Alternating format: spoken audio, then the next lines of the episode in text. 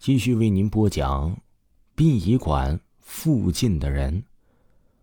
温存过后啊，离天亮也不远了，两个人精疲力尽的都睡了过去。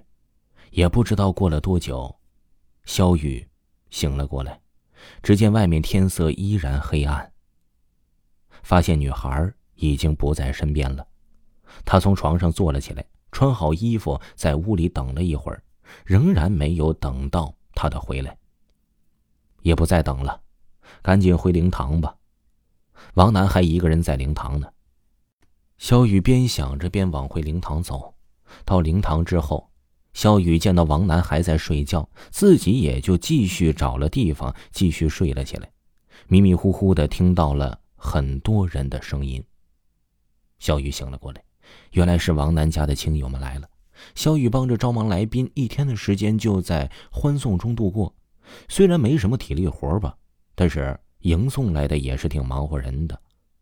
直到确定不会有任何人来，两个人拖着疲惫的身体，找个舒服的地方就睡觉了。第三天呢，是出殡的日子，排好火化、下葬，一切都很顺利。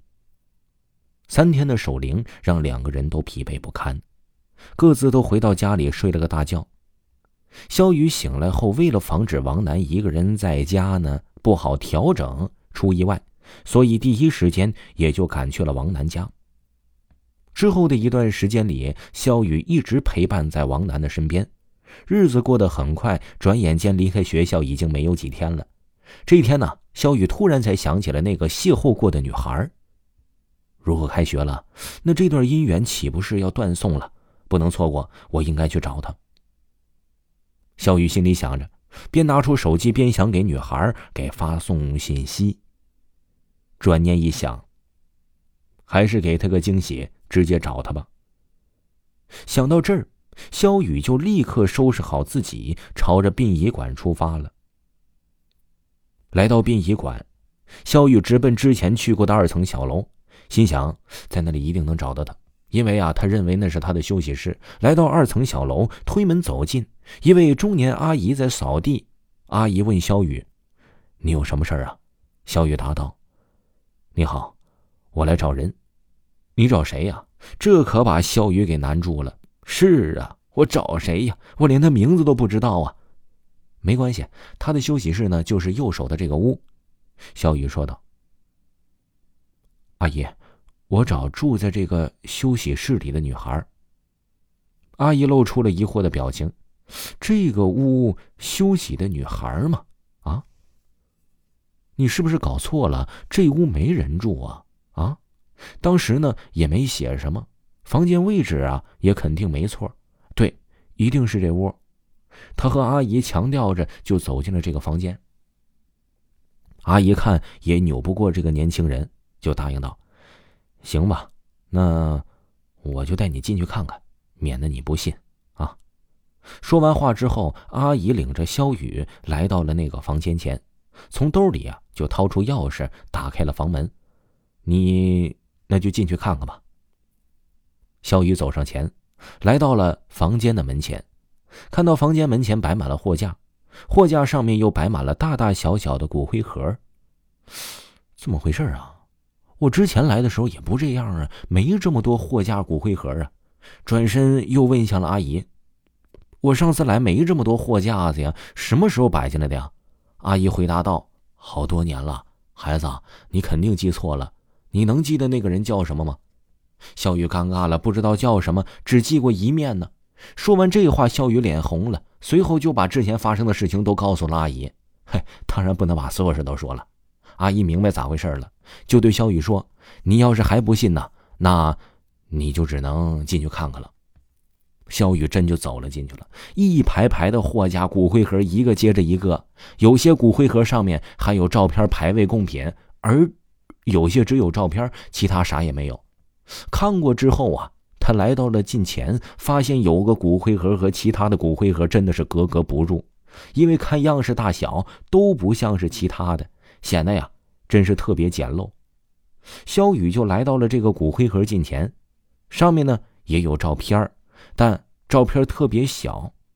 就仔细看了一下，啊，这个照片不就是那女孩吗？他拿手机打开了微信，一对比，疑惑了，真是她呀。